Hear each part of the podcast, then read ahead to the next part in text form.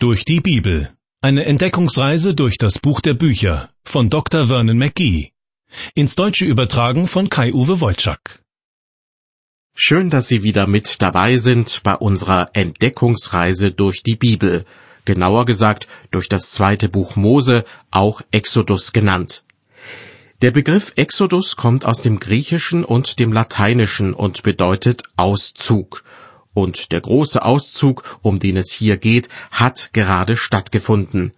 In den Kapiteln 12 und 13 wurde darüber berichtet, wie die Israeliten 430 Jahre nach ihrer Ankunft in Ägypten diesem Land wieder den Rücken kehren.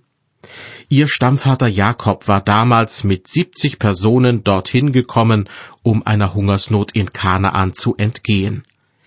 Doch die später regierenden Pharaonen sind auf die Israeliten nicht gut zu sprechen und lassen sie Sklavenarbeit verrichten. Erst nachdem Gott zehn schwere Plagen über die Ägypter kommen lässt, dürfen sich die Israeliten wieder in Richtung Kanaan aufmachen. Aus ihnen ist mittlerweile ein Volk aus mehr als einer Million, vielleicht sogar zwei Millionen Menschen geworden. Doch wer meint, dass der Pharao von ihnen nun endgültig die Nase voll hat, der sieht sich getäuscht. Mit Mose als Anführer sind die Israeliten in Richtung Kanaan aufgebrochen. Der direkte Weg dorthin führt eigentlich an der Mittelmeerküste entlang.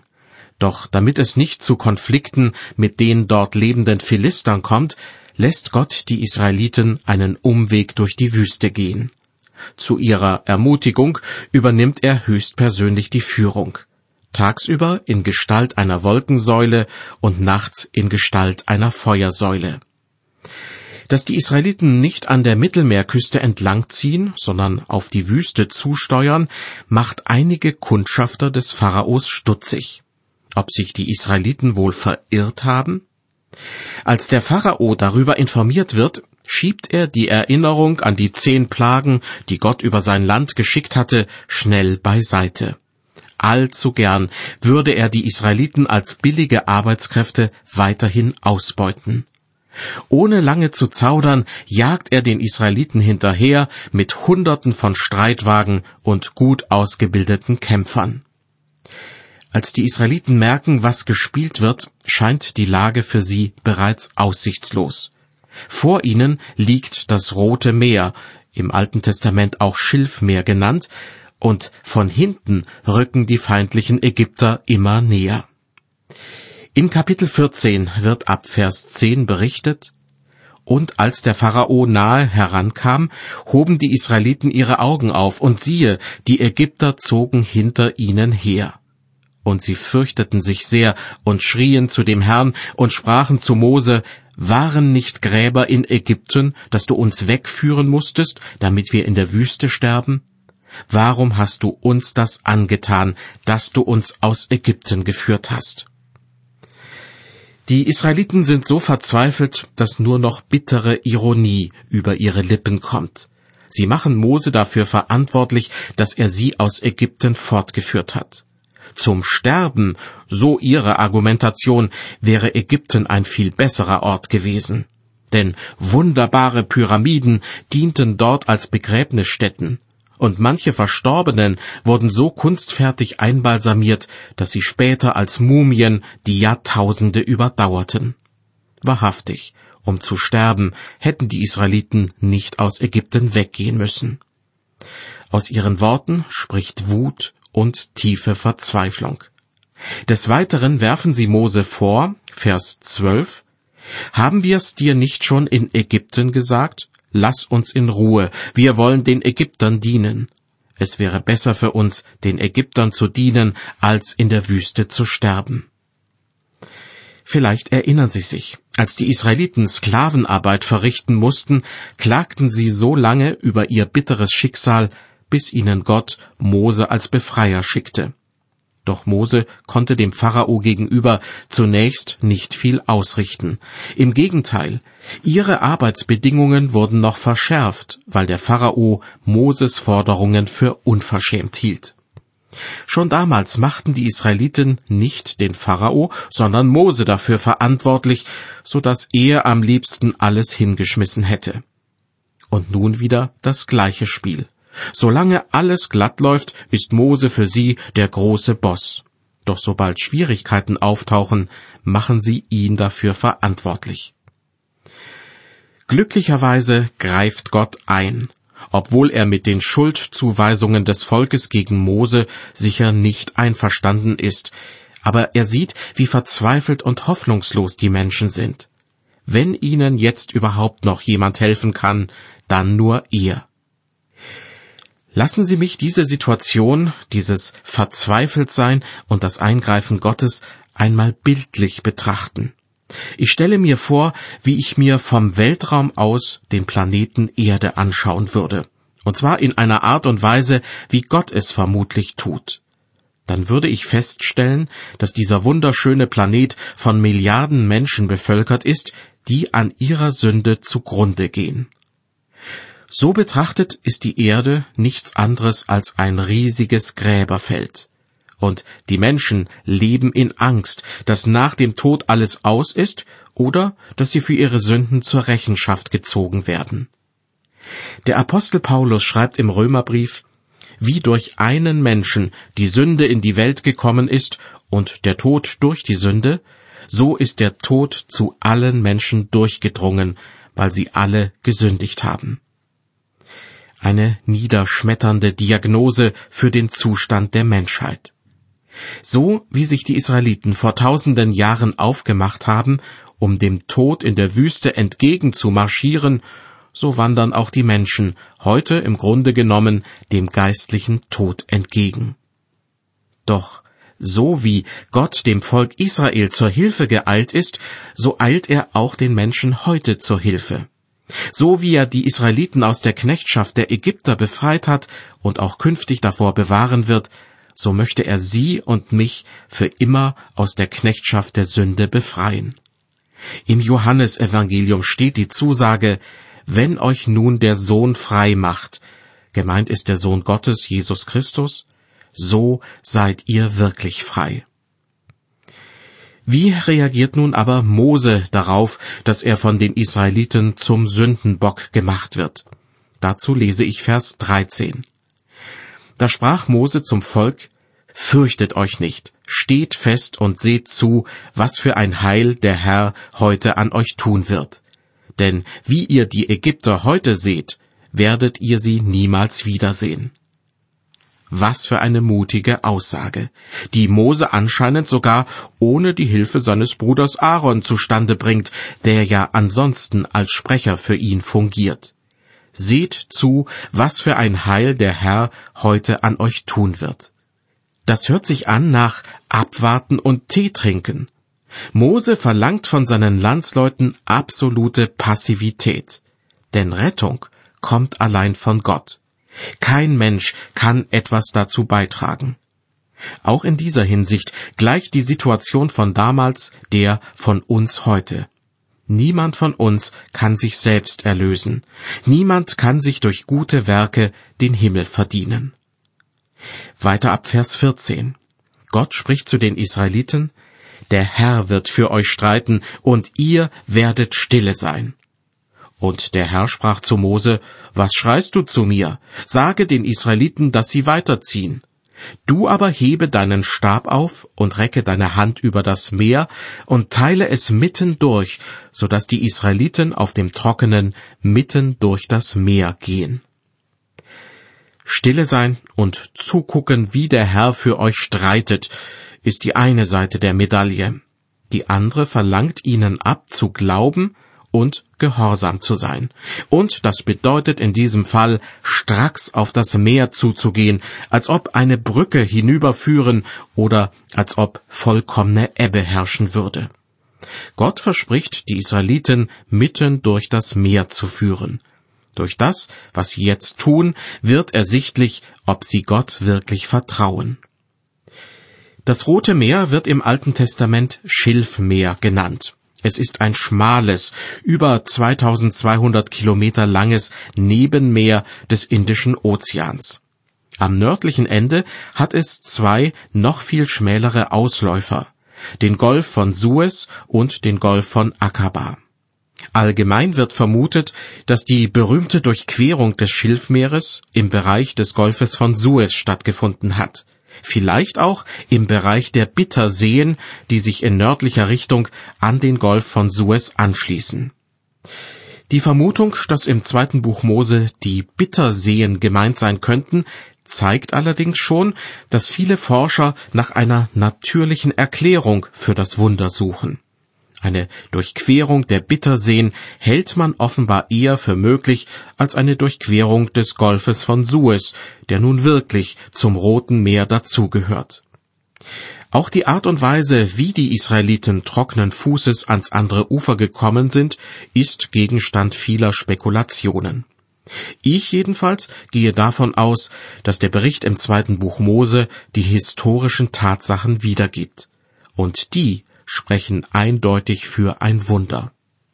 Diejenigen, die nach einer natürlichen Erklärung suchen, vermuten beispielsweise, dass ein starker Wind das Wasser gewissermaßen beiseite geschoben haben könnte. Hört sich gut an, zumal auch in der Bibel ein starker Ostwind erwähnt wird. Doch dieser Wind allein liefert nicht die Erklärung dafür, was im darauffolgenden Vers beschrieben wird nämlich, dass das Wasser wie eine Mauer zur rechten und zur linken steht und die Israeliten dazwischen hindurchgehen. Zu diesem Vers werden wir gleich noch kommen. Andere Forscher versuchen den Bericht der Bibel durch ein Erdbeben oder durch andere Naturphänomene zu erklären. Doch selbst wenn sich Gott solche natürlichen Vorgänge zunutze gemacht haben sollte, bleibt die Errettung der Israeliten und der Untergang ihrer Feinde ein Wunder. Das anzuerkennen, daran führt meines Erachtens kein Weg vorbei.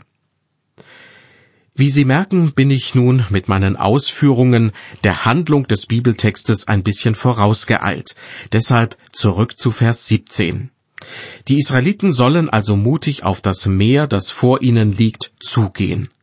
Mose gegenüber kündigt Gott an, siehe, ich will das Herz der Ägypter verstocken, dass sie hinter euch herziehen, und will meine Herrlichkeit erweisen an dem Pharao und aller seiner Macht, an seinen Wagen und Männern. Im Zusammenhang mit den Plagen, die Gott über die Ägypter geschickt hat, war mehrmals die Rede davon, dass Gott das Herz des Pharaos verstockte oder auch davon, dass er selbst sein Herz verhärtete. Damals legte ich Wert auf die Feststellung, dass Gott eine innere Umkehr des Pharaos dadurch nicht unmöglich gemacht hat, sondern der Pharao wurde lediglich veranlasst, seine Pläne und Wünsche auszuleben. Dadurch sollte an den Tag kommen, was für ein Kerl er tatsächlich war. Genau das soll nun erneut geschehen, wenn der Pharao sieht, wie die Israeliten durchs Meer ziehen und er mit seinen Leuten hinter ihnen herjagt. Stellen Sie sich vor, Sie wären direkt vor Ort dabei, und kurz bevor der Pharao auf das Meer zustürmt, rufen Sie ihm zu, Hey du, Pharao, hast du dir auch genau überlegt, was du da tust? Gott hat dir und deinen Leuten das Herz verstockt, deshalb rate ich dir, lieber aufzugeben. Ich fürchte, der Pharao und seine Männer würden nur über sie lachen und dann antworten, wir jagen den Israeliten nach, weil wir Lust dazu haben, und daran wird niemand etwas ändern. Das heißt, Gott bringt den Pharao und die Ägypter lediglich dazu, das zu tun, was sie sich in ihrem Herzen ohnehin schon vorgenommen haben. Ich lese jetzt aus Kapitel 14 die Verse 18 bis 21. Gott spricht zu Mose, und die Ägypter sollen inne werden, dass ich der Herr bin, wenn ich meine Herrlichkeit erweise an dem Pharao und an seinen Wagen und Männern. Da erhob sich der Engel Gottes, der vor dem Heer Israels herzog, und stellte sich hinter sie. Und die Wolkensäule vor ihnen erhob sich und trat hinter sie und kam zwischen das Heer der Ägypter und das Heer Israels. Und dort war die Wolke finster, und hier erleuchtete sie die Nacht. Und so kamen die Heere die ganze Nacht einander nicht näher. Als nun Mose seine Hand über das Meer reckte, ließ es der Herr zurückweichen durch einen starken Ostwind die ganze Nacht und machte das Meer trocken, und die Wasser teilten sich. Zu diesen Versen nur ein paar ganz kurze Erläuterungen. In Vers 18 heißt es, die Ägypter sollen inne werden, dass ich der Herr bin. Mit den Ägyptern sind wohl in erster Linie nicht diejenigen gemeint, die den Israeliten nachjagen, sondern die zu Hause geblieben sind. Das heißt, der Feldzug des Pharaos und seiner Männer erzielt eine Wirkung, die der Pharao ganz sicher nicht beabsichtigt hat. Statt eigene Erfolge zu erringen, trägt er dazu bei, Gottes Macht und Größe zu bekunden. Aber genau das ist es, was Gott voraussagt. Ich will meine Herrlichkeit erweisen, so heißt es in Vers 18. In Vers 19 wird der Engel des Herrn erwähnt, der sich von dort erhebt, wo sich die Wolkensäule befindet. Von der Wolken- und der Feuersäule wiederum heißt es an anderer Stelle, dass Gott in ihr sei. Für Menschen des 21. Jahrhunderts klingt das ein bisschen verwirrend, so als ob hier von verschiedenen Personen die Rede wäre. Von Gott, von der Wolken bzw. der Feuersäule, die den Israeliten den Weg weist, und von dem Engel des Herrn. Natürlich ist nicht wirklich von unterschiedlichen Personen die Rede, sondern es soll nur angedeutet werden, dass Gott in verschiedener Gestalt oder, wenn Sie so wollen, in unterschiedlichen Funktionen auftritt. Sie merken, wie ich nach Worten ringe, weil mein Erklärungsversuch die Sache nicht hundertprozentig erklären kann. Im ersten Buch Mose gibt es eine wunderbare Geschichte, die das alles sehr schön veranschaulicht. Da wird berichtet, dass Abraham im Hain Mamre von drei fremden Männern besucht wird. Für Abraham wird erst nach und nach ersichtlich, dass es sich bei einem der drei Männer um Gott handelt. Dennoch wird dieser Mann bereits vorher in der Geschichte auch als Herr bezeichnet. Man spürt förmlich, wie derjenige, der die Geschichte aufgeschrieben hat, sich davor scheut, einfach nur von einem Mann zu reden obwohl Gott dem Abraham ja tatsächlich in der Gestalt eines Mannes begegnet. Die Scheu, das Göttliche mit menschlichen Begriffen zu beschreiben, geht sogar noch weiter.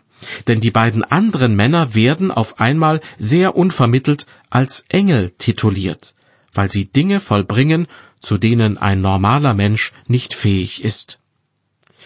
Zurück zu unserem Bibeltext im zweiten Buch Mose, Kapitel 14. Daraus lese ich jetzt die Verse 22 bis 25. Dort wird berichtet, und die Israeliten gingen hinein mitten ins Meer auf dem Trockenen, und das Wasser war ihnen eine Mauer zur rechten und zur linken. Und die Ägypter folgten und zogen hinein ihnen nach, alle Rosse des Pharao, seine Wagen und Männer mitten ins Meer.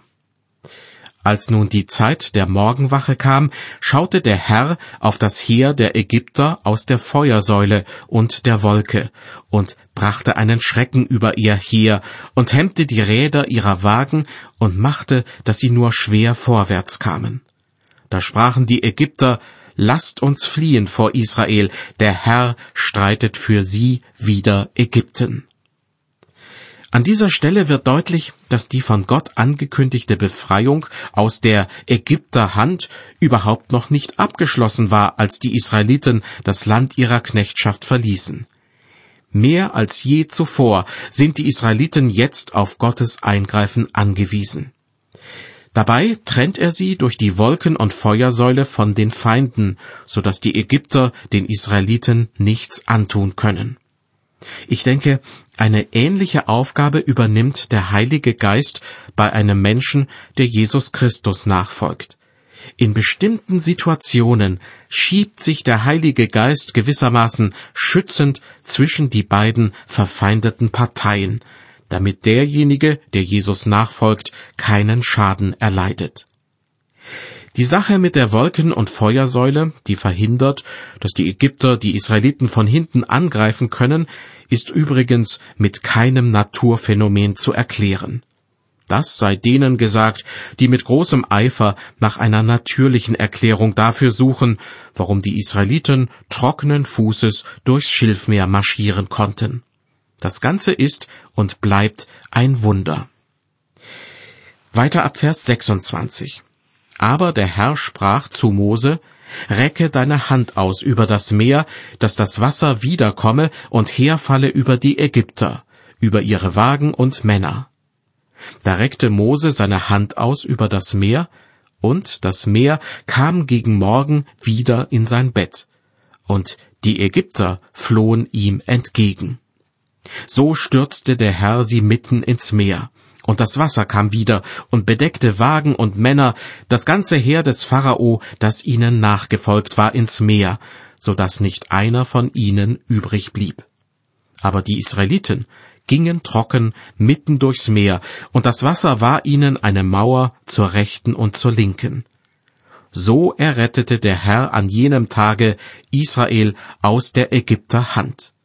Und sie sahen die Ägypter tot am Ufer des Meeres liegen.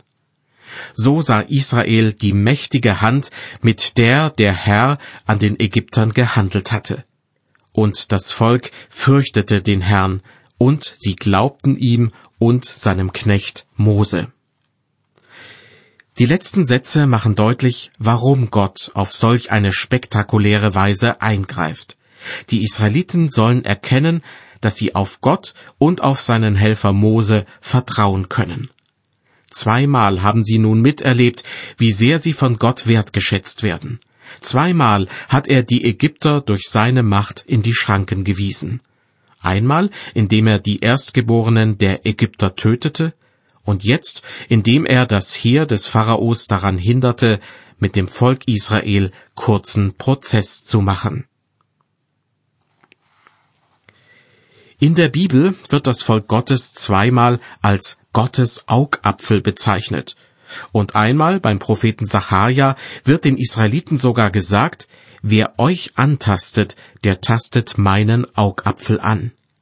Diese Erfahrung haben nicht nur die Ägypter und ihr Pharao gemacht, auch andere Völker und ihre Machthaber haben sich an Israel die Zähne ausgebissen.